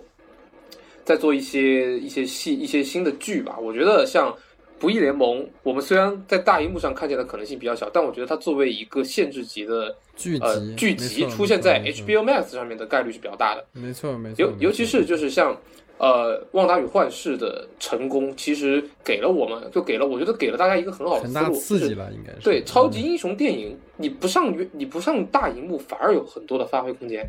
对吧？没？错没错没错，你会你会有它自己独特的魅力在，我觉得这个是小荧幕的优势，也是未来就大家你想看啊传统经典故事的，你去看海王，你去看海王二，去看雷霆沙赞，去看神神奇女侠三这种，如果你啊，而且就是据说是那个自杀小队二也在已经在开动了，自杀小队二可能也会对对是对，也会是属于就是这方面的一个，就是能够跟那个正义联盟衔接起来的。就这些部分呢，你都可以去大荧幕上看。然后你想要更小众的、更黑暗的东西呢，就比如说蝙蝠侠跟跟那个小丑，就比如就黑，就是比如说黑化的蝙蝠侠，然后小丑的单体更多单体故事，然后再包甚至包括像丧钟单体故事，这部分你去看看剧就好了。呃，就就整体而言，我是觉得，呃，现在的 DC 宇宙它已经变成了无数个子宇宙，呃，大家各自去寻找自己的快乐就好了。你要让它恢恢复到原来的那种做法，我觉得最大的一个问题是。DC 没有人可以掌控这个，没有人能够掌控。对对，他没有他没有一个那个凯文对费奇，对漫威成功的根源就是根源，其实就是凯文费奇。对，就就甚至连小龙的唐尼对，像小龙的嗯。唐尼甚至都是可以替代的，就凯文费奇是独一无二的。而在 DC 里面没有这么一个人物的存存在。但其实 D 诺兰就承担多部 DC 超英的制片人，但他其实是一个话片语角色，而且诺兰对对对，是不愿意为商业就是商业规划付出所有的，尤其是他去年还带头抵制了那个 HBO Max，因为要对带头抵制了那个华纳的流媒体嘛，所以没有这么一个和华纳高层就是既有能力又有决心去撑起宇宙的人。那最后的结果就是大家各自玩各自的就好。对，像施耐德，他可能就算是大家算是比较呼声高的人，但是华纳也不相信他呀，对吧？这也没有办法，这是个对，但是我觉得未来很有可能会给施耐德去做，让他去做一些剧，我觉得是 OK 的。剧对，让他去做剧，对自己随便玩。这个其实就是一个，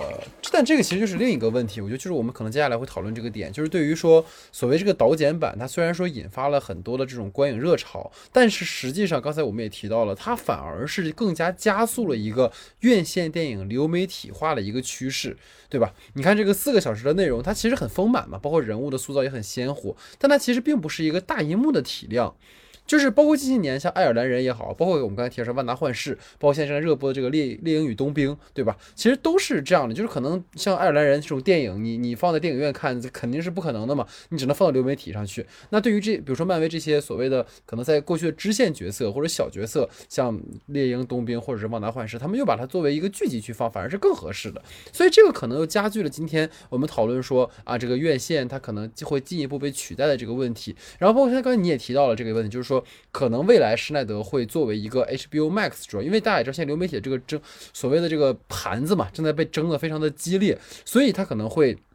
以它为卖点，然后去说 HBO Max，我们就主打这种你们粉丝愿意看的，对吧？这种比较邪黑暗的、邪恶的，甚至限制级的。但是有一个很大的问题，完了，这是我们可以讨论点，就是在于说，我们能够明显发现，我们上一期跟那个庆瑶讨论《万达幻视》的时候，就有一个点，就是你明显能感觉，虽然说他说是高投资，但实际上制作上你实在是没有办法做那么精良。就包括粉那个所谓角色也是一样，你可以请一个旺达，你可以请一个幻视，但你其实真的没法请请奇异博士或者是请那个万磁王来。但是观众其实是想看到的，就跟我们在这个所谓这个电影里是一样的。我们今天看到《正义联盟》这个 HBO Max 版本，是因为它的投资已经加上那个三个亿，然后再加上我们这个追加了七千万，我给少说得有四个亿。对吧？你这么高的体量的投资，你是不可能每一部剧都分摊这么多钱的。所以，如果说你真的放到网上去了，那你怎么可能让亨利卡维尔就是当然驱魔人，对吧？你说亨利卡维尔演了，但是那肯定人投资也是按电影去做的。但是你如果想批量生产的话，你不可能每一部都请大大那个那个，比如大本，或者是请亨利卡维尔，甚至是请盖尔加朵来。所以这个可能也是未来需要去解决的一个问题，对不对？包括像莱托少爷，你说他演一部两部行，让人一直在剧里去演，人家可能也不是这个企图心。所以这个问题也想听听你的看法。对，刚刚戴老师其实说到现在的一个，我们应该算是影视整个圈子里面大家都非常热衷讨论的一个话题，就是影视作品的未来。因为流媒体的兴盛和院线的示威，其实是一个大家肉眼可见的趋势。就院线示威，其实不是所有院线啊，就是我觉得大的好莱坞体现的，大家有这个需求还是会有的。但是你能会感觉到一些就是小的体量的东西，尤其是比如说像文像像文艺电影，它可能原来还会被作为选择，但是现在我觉得，既有了资源的情况下，再包括有了流媒体的情况下，它已经就是说白了，大家不会去选择在就选选择电影的第一感就是第一观感，就完全是这个片子值不值得在影院看。我花这么多钱去看一个电影，它值不值得？嗯，我就同样的电影，我可以花花很很就就是会员钱，嗯我可以看十几部，在在那个流媒体平台上面。所以，我如果现在或者未来唯，我觉得能在电影院里面生存下来的电影，就只有一种，那就是就是这种大大制作的大规模电影，甚至像喜剧电影，我觉得它都会有点有点示威吧。呃，当然它也会有它的市场在，因为毕竟大家嗯很多人出去看电影是为了图个快乐和开心嘛，它会有它的稳定的市场在。但是我我会觉得最后的一个结果就是影院会成为一个独特的平台，它会有更多的像四甚至叫四 D 的，甚四 D 的交互那种方式，来成为一个跟家庭的观看，就包括手机观看或者是电脑观看或者是电视观看完全不一样的体验环境。我觉得未来的情况可能会朝这样方方向发展，嗯所以嗯呃就会出现两种，就是就出现出现师哥刚才说的那个问题，呃那些流媒体的片子拿不到资源，拿不到拿不到投资，所以就只能只能做小，而大场面的片子拿到了很多投资，但他要考虑到它的成，就是他一定要稳定成本，不会去做那些很偏的东西。其实这个这个问题，这个问题到现在也也是会出现的，有一些呃，因为以前也会有创作者试图用大大的那个投资去做一些新奇的、有创意的电影。呃，这个在电影史上一直都有出现，或者比如说你是在说信条吗？信条算算，但是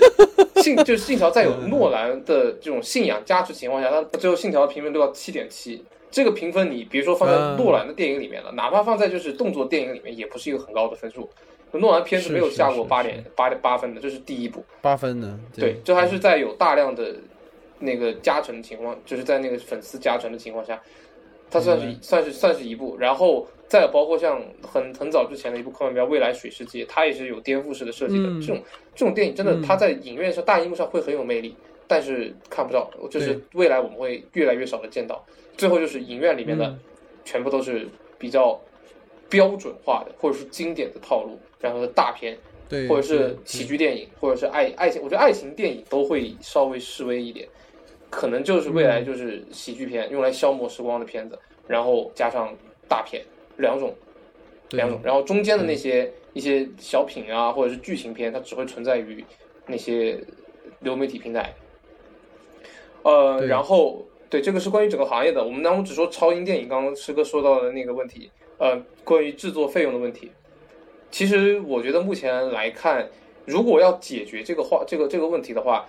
方向应该是在降低成本这个角度上来看，对吧？嗯，那么如何降低成本呢？因为很有意思的是，我最近最近这段时间接触到了虚拟制片，还有面部捕捉，包括 CG。嗯呃，我对这个领域是比较感兴趣的。哦其实有一个非常方便的解决方案，就是你不是换脸，你贵的东西是什么呢？无非就是第一，你的演员贵，对吧？第二就是你的你的那个实拍效果贵，而对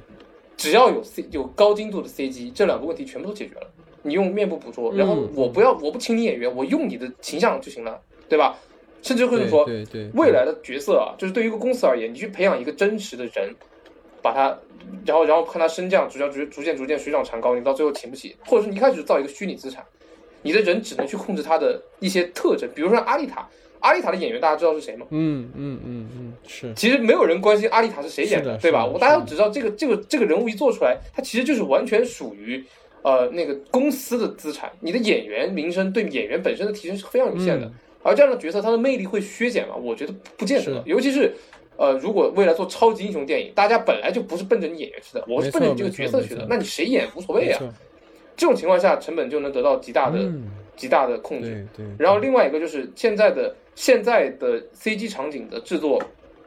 呃，它的成本跟以前相比已经能低到很多。嗯哪怕是你一个新新人，你只要能找到公模型公免费的公开模型，然后你学会运运镜，学会一些基本的视听语言，甚至你在包括做一些简一些简单的就是建模的软件的学习，你就可以自己做一个 CG 大片出来，嗯而且效果非非常好。因为我自己在做毕设的时候，我当时就看了很多的效果，就 CG 效果。图，嗯。我真的发现我操，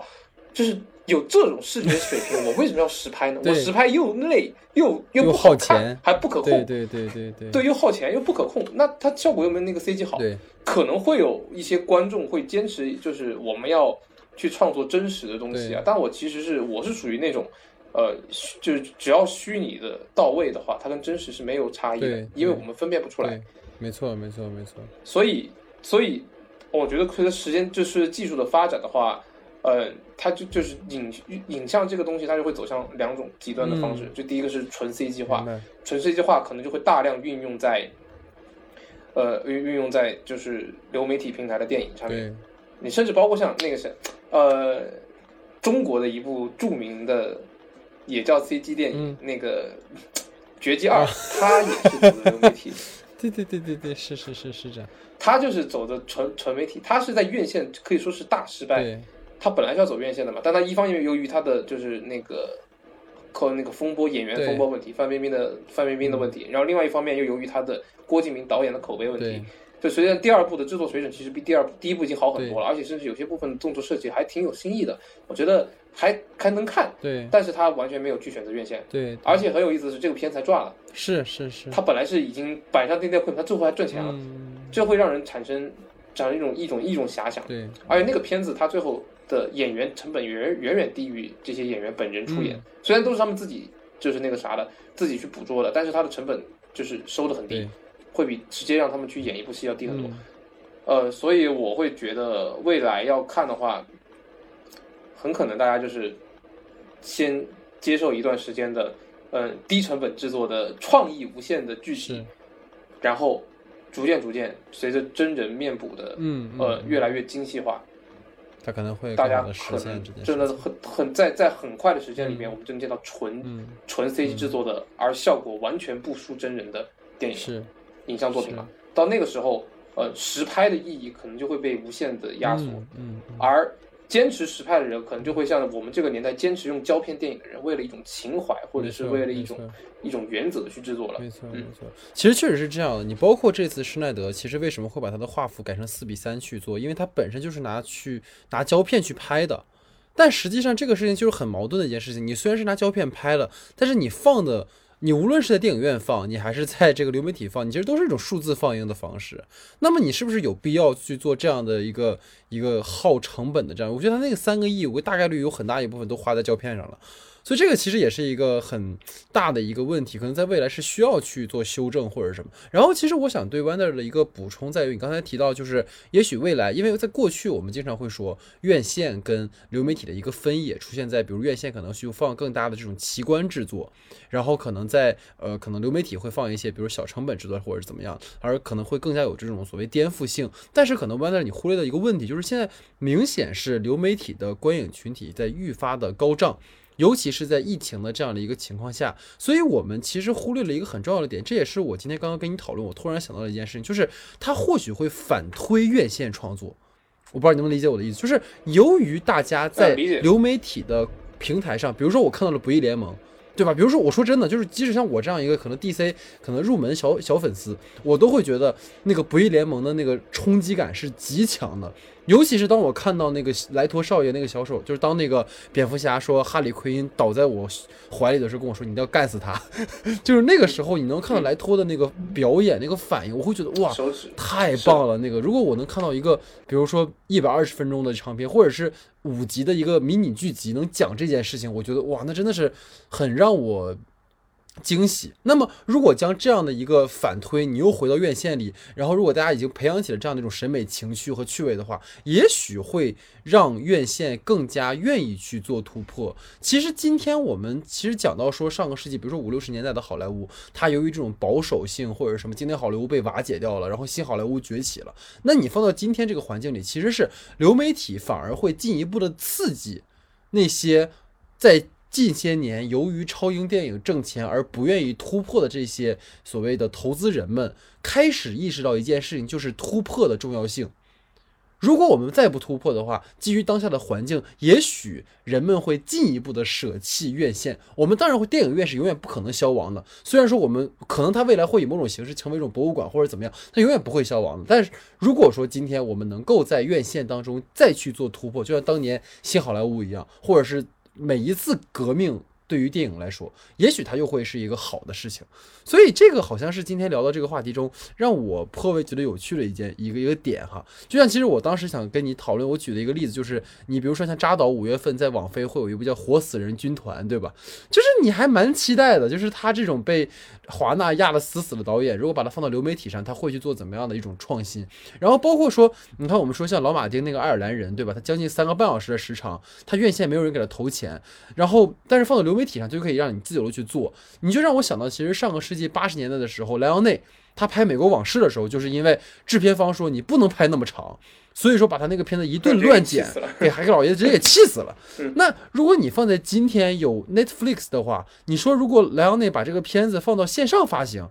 那是不是就不存在这个问题了呢？老爷子没准还能再拍可能东部往事、北部往事、什么南部往事，对吧？所以我觉得这可能就是一个。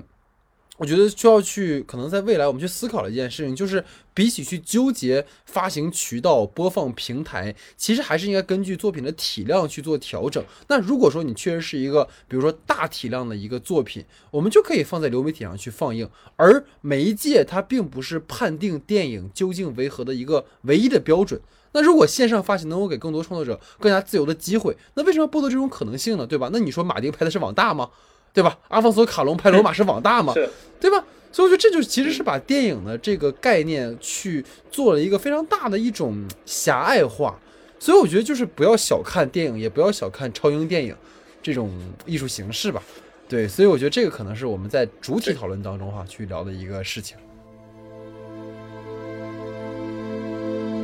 好，那下面进入到我们这个延伸讨论环节哈。那其实延伸讨论的话题呢，是由 Wonder 这个提出的哈。那 Wonder 这两个话题呢，我们也可以就是其实在前面话题已经聊到很多了哈。那我们可以再展开聊一聊。就是第一个呢，其实是 Wonder 想跟我们去分享一件事情啊，就是说关于扎导哈零片酬啊去拍正联这件事情的初衷。啊，这个问题呢，很明显就是一个扎斯林会干的事情，对吧？然后包括就是观众在导剪版上映之后，其实是有两极的口碑的哈。当时我在看，无论豆瓣上还是时光网，就很多大家的影评，其实都有说，啊，这为什么再重来一遍呢？对吧？剧情都一样，或者怎么怎么样的。所以也就是可能跟万众去讨论哈，就如何看待扎导拍这部片子的一些他的初心呐，然后包括就是观众们的这种两极化口碑的原因是什么？好，那现在聊到这个话题，其实就是我们刚才谈到的很多问题，还是我还是会有带入扎斯林。的情感，但是其实整体是比较偏客观的，是是其实挺客观的。但是到这个问题上，就是大家也能感觉到，我们说到这个片子，其实所有人都会知道，在正义联盟的这个名字之前冠的叫扎克施耐德版正义联盟。其实，所以这个话题，我们就是聊这个电影，其实我们聊聊扎克施耐德这个人，为什么他能够被大家所追崇？对对对对，我觉得他被追崇，首先第一个重要原因，当然是因为他本身有非常特特别的美学造诣。他有他很度很作为导演很出色的能力，而另外一方面是他这个人物，就是他像个什么人呢？他是一个很能让观众能感受到一个共鸣的人，尤其是在这一次的正联事件之后，比如说，呃，正正联事件其实是一个非常是是一个非常复杂的事情。首先是扎克施奈德被华纳挑中选中来作为一个 DC 宇宙，当时是抗要抗衡漫威宇宙的 DC 宇宙的掌舵人，然后 DC 对他寄予厚望，然后他。开始进行从正从那个钢铁之躯，再到呃正义，再到那个 BVS，再到正义联盟，一步一步规划了一个非常庞大的世界观，然后再再把，尤其是他加入很多粉丝情怀的东西，他基本上呃，而且很就很多造型都是直接去搬运的原著里面的东西，他是一个非常就钻研了嗯原著的人，钻研原著的人，他是一个非常亲近的一个真正的热爱艺术和创造的人。的这一点上，你就就我们讲，我们没有办法去想象乔斯韦登是一个热爱艺术的人，对吧？他是乔斯韦登是个职业导演，但是扎克施奈德给人的感觉是他是一一个行个艺术家，活导演，对他是一个他是一个艺术家，他不是他做的事情不是行活，他是为了嗯包括呃，然后为什么这个片子呃我们会提及到他有七千万的片酬追加，然后扎克施奈德没有拿一分钱片酬这个事儿，其实他就直接体现了他是一个不追求名利的人。其实对对，他拍这个片子的目的不是为了去赚钱，或者是不是为了再把这个正义联盟炒个冷饭，让大家差一差就是差一波烂钱啊？虽然对于华纳而对他不言是这样的，炒但是冷饭，但是对于他而言，他不是炒冷饭，他是在完成自己的一个理想，他是一个很有理想主义光辉的角色，对吧？就是他的这个导演形象和他的笔下和他那个出里面的人物和他手下的英雄，无论是斯巴达三百里面的角色，还是还是嗯，正义联盟情英雄，对，还是超编里面英雄超他是一个真的是英雄，而且是悲情的英雄。对，他在对抗某种东西，在这个叙事里面，在正义联盟这段叙事里面，我们叫做叫做呃，创作者和粉丝对抗资本，对抗华纳资本，然后获得了阶段性的胜利。虽然华纳最后也没有亏，就是就是你大爷永远还是你大爷，但是粉丝和创作者的意见得到了尊重，这是一个很难得的事情。没错没错没错，因为我们其实知道，呃，在整个影史上还有很多去靠着导演剪辑版翻身，比如说像那个，呃，像像那个雷雷德利斯科特，也是一个经常用导剪版翻身的导演，银翼杀手》啊，还有《天国王朝对，都是靠导剪版翻身的。但是他他的跟他跟扎导不一样的是，他本质上还是一个呃呃工具就有盈利的目的在，虽然也有他的口碑目的在，他还是拿了钱的，人家人家重新做这个，但是扎克施奈德他就直接说，我不要你控制我的剪辑权，我要哪怕为此牺牲牺牲掉我的片酬，我的那个导演酬劳也无所谓。然后他就会像，就是尤其是我们这种自己也会剪剪片子，我们能想象扎克施奈德和他的团队啊几个人，大家拿着那一堆已经已经已经已经封存的素材，把它拿出来，然后自己在剪辑机房里面，然后聊聊聊，然后我们甚至能感觉到像，比如说对，比如说甚至像那个神奇女侠的片段，包括最后小闪和钢骨的片段，我会能感觉到扎克施奈德在把它剪出来的时候会很兴奋、很刺激。我们自己也剪过片子，我们能感觉到他在剪的时候，虽然我们站在观众角度上有点拖沓，有点无聊，或者不叫无聊啊，就是有点拖沓，然后有点没必要。但是对于扎克施奈德来说，他在享受他的创作，这是我们对身为一个粉丝，或者是身为一个观众，甚至是身为一个电影的创作者，非常想要去达到和追求的态度。我们希望能拍我们喜欢的东西，我们能去创作，而且最好就是甲方只给钱，不要多逼逼。傻别别逼逼，对。对，就是你给给给钱就好了，我你看着我做就行了，这是我们非常追求的一种理想的状态。所以扎克施奈德这其实是对于我们而言是一种理想的化身和精神的寄托。嗯，当然还有一个就是他的故事，还有包括像他的女儿去世，然后他画就怀揣着巨大的悲痛来把对女儿的思念转出在这部电影里面，包括他最后结尾的时候是能够感受到致敬强烈的对致敬他的女儿，包括他他在台这种台词来强调亲情，包括他借超人的嘴巴说了一句：“他们给了我就是第二次机会，或者是给了我新的生命，再来一遍的机会。”就是，所以他扎克施奈德是一个很有人格魅力导演，包括当时那个就是《正义联盟》原版一七年上映之后，就会就就有就当时网上就出现了试就是试出导演剪辑版的运动嘛，像亨利卡维尔、嗯。还有那个呃神奇女侠，他们都有在声援导演，所以可能对于甲方来说，或者是对于很多很多观众来说，呃，嗯。扎克施奈德不是一个优秀的导演，他不是一个成功的导演，但是我觉得对于粉丝，对于粉丝来说，他或者是对于他的拥拥趸来说，他是一个很优秀的创作者，很成功的创作者一个甚至甚至是一个艺艺术家。嗯，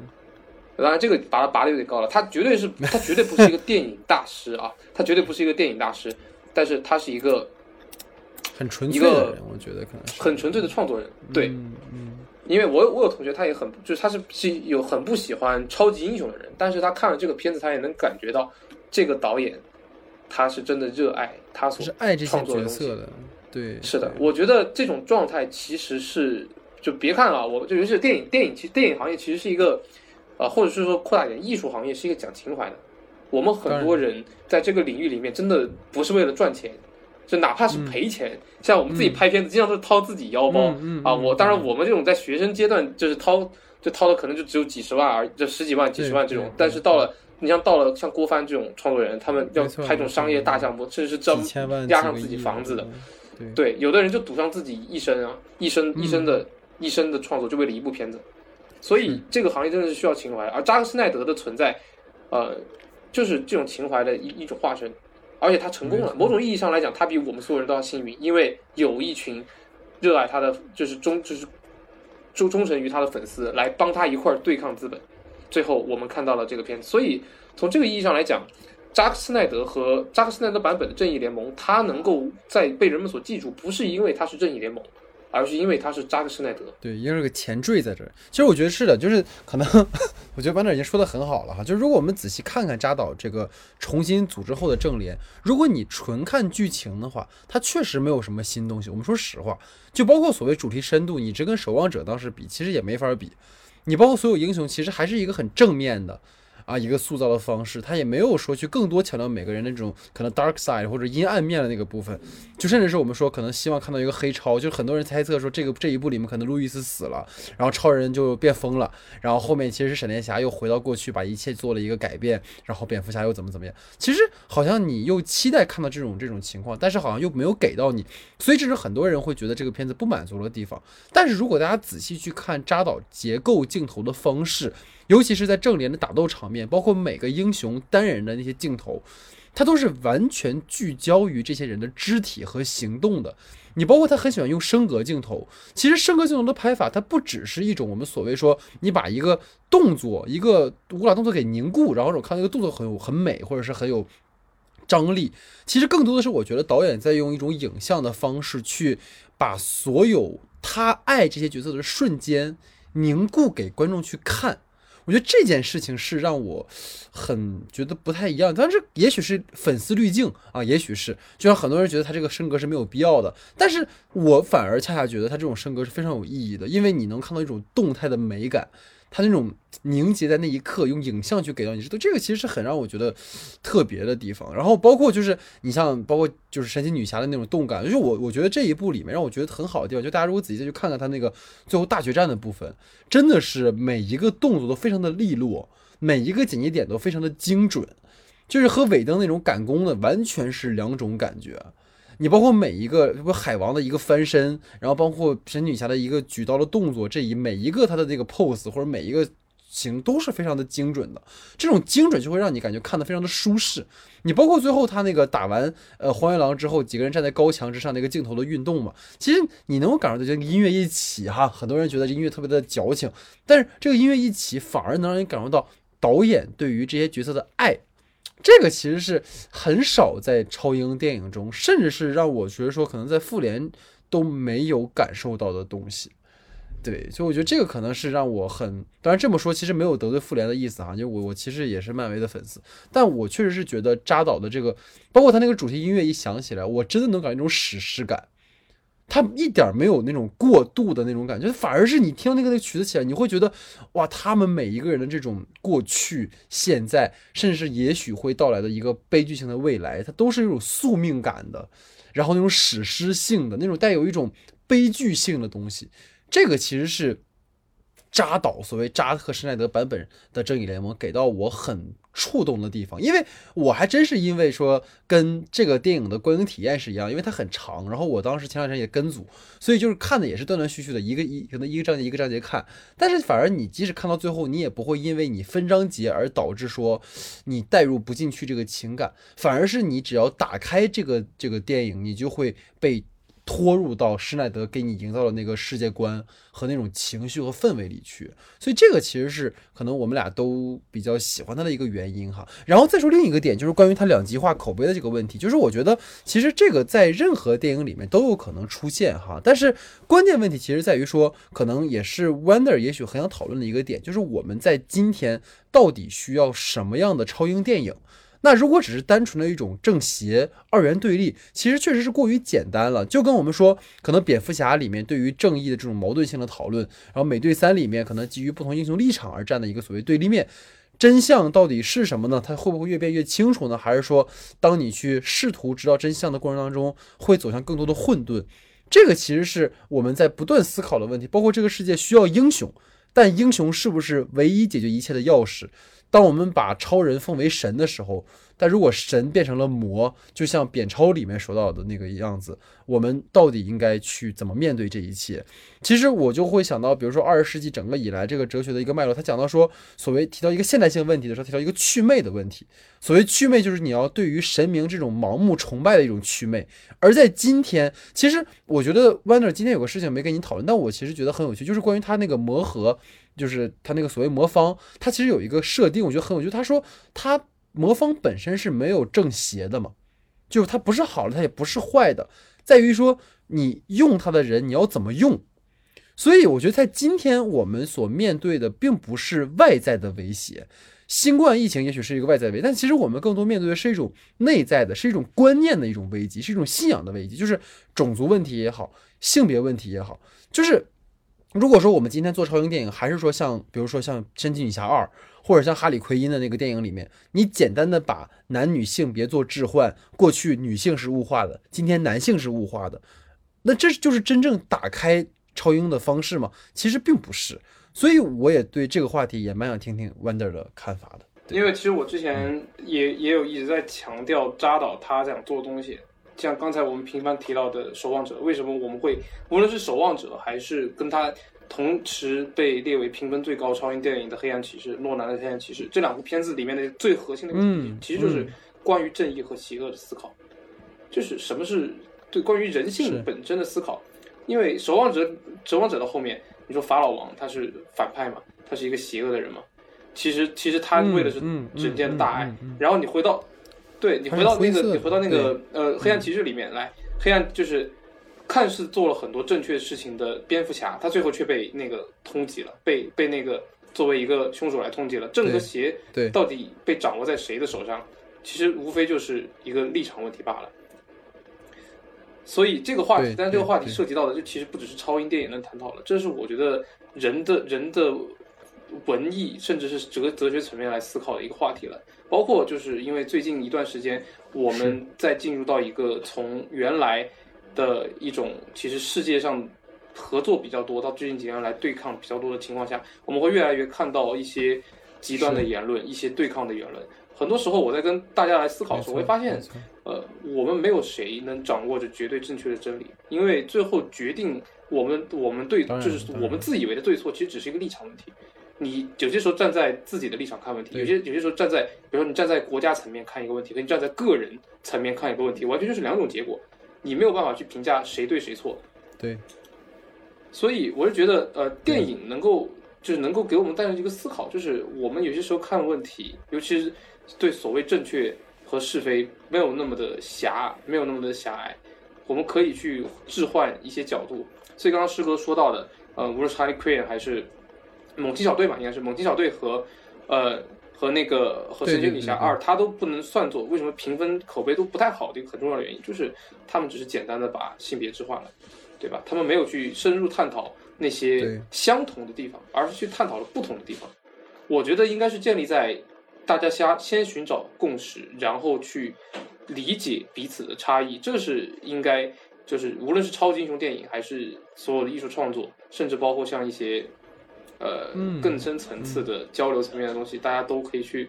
呃，去追求的一种境界，就是求同存异。对，其实就是跟可能最近可能跟这个我们今天讨论的主题话题没有关系啊，但就是最近又让有一个事情，就是那个脱口秀最近不是很火嘛，嗯，然后那个杨笠不是就是被推到一个风口浪尖的一个高度嘛，就是一天天就会被人骂说你又骂男人，你又侮辱男性，然后你又怎么怎么样的，就是你会发现人们现在对于很多问题的一种。可能很单向度的，或者是简单理解，就是好像放在过去，就是如果一个男性在呃舞台上去开一个女性的玩笑，说你们这些女人为什么又既普通又这么自信，其实是对于女性而言也很有冒犯性的。那放在今天，其实当一个女性去说男性这样的话，那对于一部分男性来讲，他们也是有冒犯性的。但是当我们，比如当一部分人感受到了冒犯的时候，我们该以什么样的方式去共同的讨论？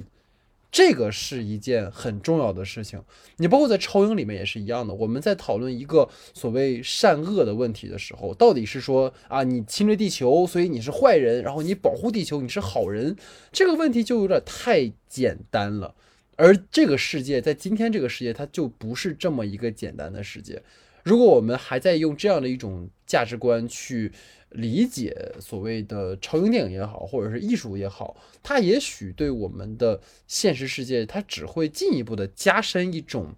误解和一种隔阂。所以这个可能是一个，嗯，它或许不是今天我们讨论的一个维度里的范围哈，但是我觉得它是一个需要我们去很谨慎思考的问题。你包括就是我我就是不好意思啊，Wander，我我就最近很怨妇哈，因为我我就包括我最近为什么半个月没做节目，其实还有一件事对我打击很大，就是因为我们的这个节目在在喜在喜马拉雅有两期无无意之地嘛对不对？哎别哎哎，对吧？不要乱说名字啊，啊不要乱啊啊，我没提啊，是你提的啊啊，是你提的，我不知道啊，对，就是对，就是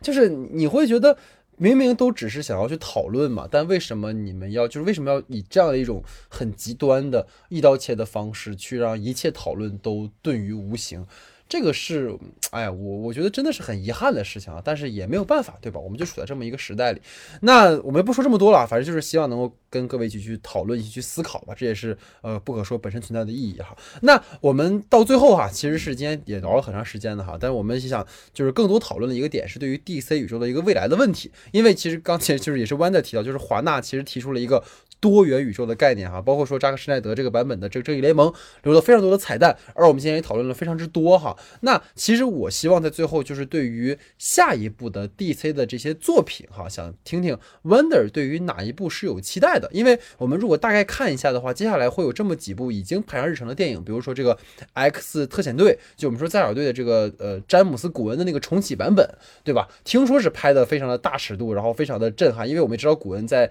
就是银河护卫队是一个多么爱玩的导演哈，然后包括这个黑亚当啊，听说也是一个反英雄，对吧？是道恩强森演的，然后包括蝙蝠侠，就是我们刚才说很期待的这个马特里夫斯哈，就是那个《星球崛起》的导演，然后是帕丁森去主演的，然后包括闪电侠，对吧？说这个这一版闪电侠是这个小丑回魂和即将拍摄的《进击的巨人》真人版的导演哈，然后包括海王二、温子仁，然后包括雷霆沙赞二，所以就这一系列已经排上日程的这些。DC 的超英电影有没有哪一部或者哪两部是你觉得还蛮期待的，或者是希望大家也许在未来可以持续关注的？想听听你的看法。就是首先，其实我刚才已经在就是关于聊到 DC 宇宙未来的时候，我们有提到有一部分，包括就是 HBO Max 它作为剧上面可能会沿、嗯沿袭一些小众的或者是特别的部分。呃，然后另外一个，其实对我来说比较期待的，呃，就就就是那个马特里夫斯的蝙蝠侠，因为这一版的蝙蝠侠，罗伯特帕丁森确实是目前我觉得，呃，就算上迈克尔基顿啊，迈克尔基顿以来的所有蝙蝠侠里面，我觉得最不像蝙蝠侠的一个，他实在是太弱小了，就是感觉太太干心儿了，太瘦小了。嗯，嗯，然后就是华纳，就是打到多元宇宙有一个前提，其实是他们原来的那个雷费舍尔那个 CEO 已经被替换掉，他其实就经历过一一一波的权力洗牌。呃，新上任的叫 Water Hamad，叫哈哈哈蒙德，好像叫，呃，反正就是他所提倡的，其实其实是有有嗯想要去去，就是像迪士尼的那种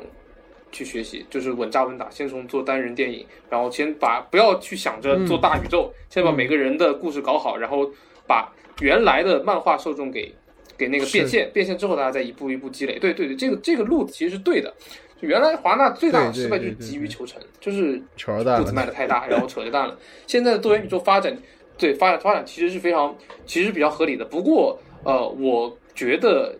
它会面临一个比较，一个就是不论是就是比一个比较重要的问题是，呃，超级英雄电影正在进入到一个末端的阶段。我认为在未来就可能也就是十年时间吧，虽然十年时间已经挺长了，但是大家对超英的审美就是必须要提出新的要求。漫威在做莫莫比乌斯，他也开始做反英雄，包括像原来毒液嘛，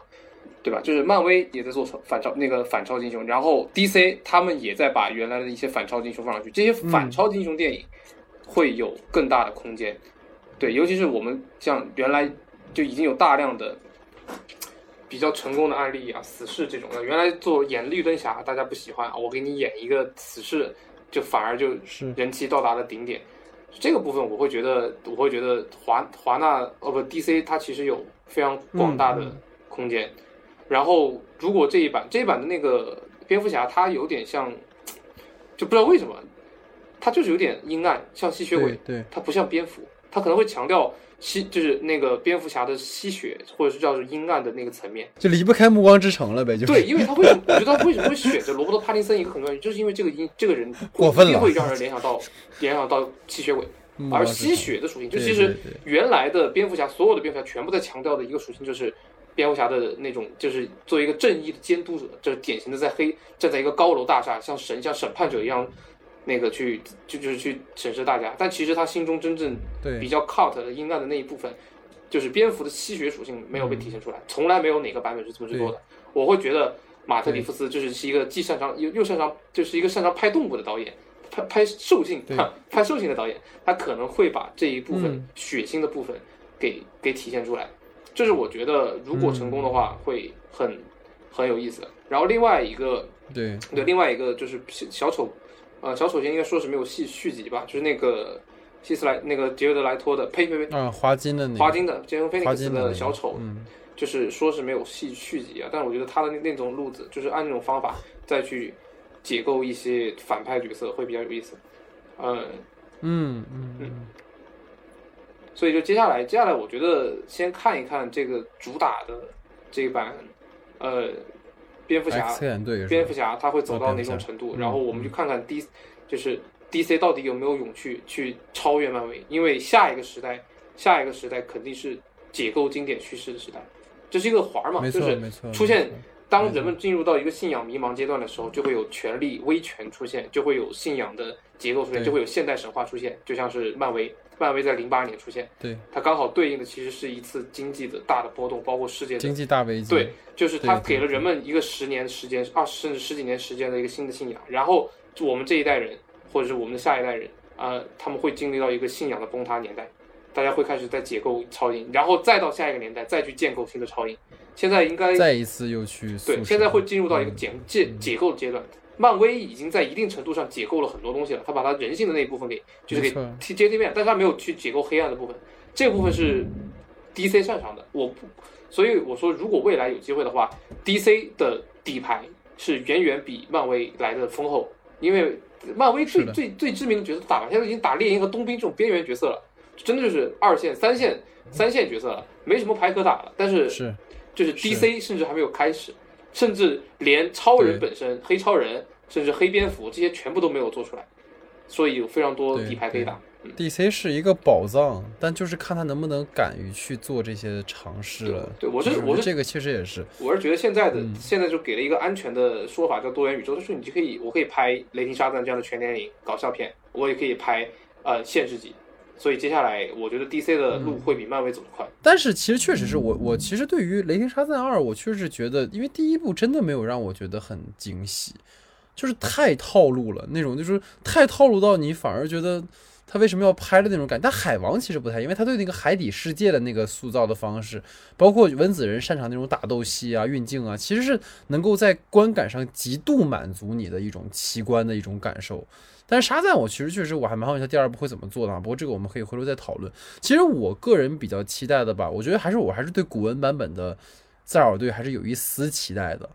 对，因为我当年就是银河护卫队给我的冲击还是挺大的，就是在当时给我的体验感是很好的，所以我也蛮好奇，就是说对这种所谓反英雄的设定吧，其实反英雄某种意义上讲也是一种解构嘛，对吧？你对于传统的一种所谓正派的英雄，你去做一种解构，这个其实也是希望能够在这个里面去看到的一个尝试，因为而且包括古恩之所以 DC DC 会找到他，就是因为他在漫威里面的那种跟所有的电影不太一样的地方，所以这个也是希望他能够在这个里面去继续做的一件事情。那蝙蝠侠不用说了哈，他作为一个经典人物，横跨了这么多年，影视化作品也太多了。但是我觉得他这一部，咱们提到了嘛，主打这种侦探悬疑，不是吗？所以这个也也也许是他会做出一个不同的一个样式吧。因为你真的再去看蝙蝠侠的打戏，或者是蝙蝠侠这种讨论，其实你已经在说真的，我觉得诺兰已经讲尽了，你再去讲这个东西也没有什么意义了。你不如说去另探一条路，像你说的这种什么吸血蝙蝠啊，什么韦一笑，对吧？也许它会是一个新的思路，也说不定。但有一个是我个人比较期待的，是是那个闪电侠。对这个单体电影，为什么？因为这个导演实在是让我觉得小丑回魂的导演去拍闪电侠。啊，这件事情让我觉得是蛮惊讶的，因为我刚才其实，在做节目之前，我又去查了很多闪电侠的一些呃他的大事件啊，比如说闪点啊，然后包括他的穿越。其实闪电侠是一个非常复杂的角色，就是你在不断的时间旅行当中，你你产生的这种所谓对于每一个时间点的一种改变，甚至是在某一个时间点里根本就没有布鲁斯韦恩是蝙蝠侠，可能他爸爸是蝙蝠侠，或者是在某个时间点里你你的爱人没有出生过或者怎么样。其实这里都是在过去我们看过的很多的这种。时空穿越的电影里面都在讨论的，但如果你加上超英这一层，其实他又加入到了一个可能对于他个体身份的一个迷茫当中，对吧？所以这个可能又是为他加深了一些讨论的维度。就像当时我们说《小丑回魂》也是一样嘛，他第一部的时候把青春片跟这种恐怖片做了一个非常好的融合。那如果你能够把超英电影跟这种科幻类型，包括说我们说这种所谓个人成长。等等等等去做一个杂糅的话，它或许会成为一个很不错的东西。所以，其实我觉得 Wonder 就真正能够让我们看到 DC 下一步能够有多大的这个所谓叫什么勇气了吧？可能就是一个是古恩的这个特遣队，一个是蝙蝠侠。如果这两部，一个是作为集结电影，一个是作为单体电影，它能够去真的迈出那一步，那么下一部 DC 真的会反杀漫威也说不定。因为漫威真的没牌可打了，真的没牌可打了。对啊，你你包括在那个《旺达幻视》里面，你把那个光那个什么光谱叫是光谱嘛，就是反正就那个那个英雄你提出来了，就是特别的没有说也没有也没有认识他，对吧？然后就是也是特别特别干的一个，而且所有漫威英雄都是一个正向价值的英雄，就一个死侍还贼尴尬。你现在把死侍扔回到漫威宇宙，贼尴尬，对吧？我觉得我觉得可能可能渐渐都想就可能自己跑到 DC 去玩了也说不定，就是。而且《X 战警》里面的人物都是那种悲情性的，你把他们又放到里面也不合适。就是其实漫威下一步不好做，为什么凯文·费奇说他不太敢很快的去把《X 战警》和那个所谓 Marvel 原来这个就混在一起？因为他混不了，他基调太，它是两套东西，基调差不多太多了。对。所以就是你你你能够想金刚狼三，它对吧？它跟哪一部它能有对标？它对标不了。所以这个东西就是是下一步还是蛮期待 DC 的表现的。哎，我为什么变成 DC 粉了？对，不，但我觉得确实哈，我们再往回捞一句，我们上一期聊《万达幻视》，其实在剧集层面来讲，确实是对漫威过去的一个颠覆。我觉得漫威也在做它的尝试，所以也是像。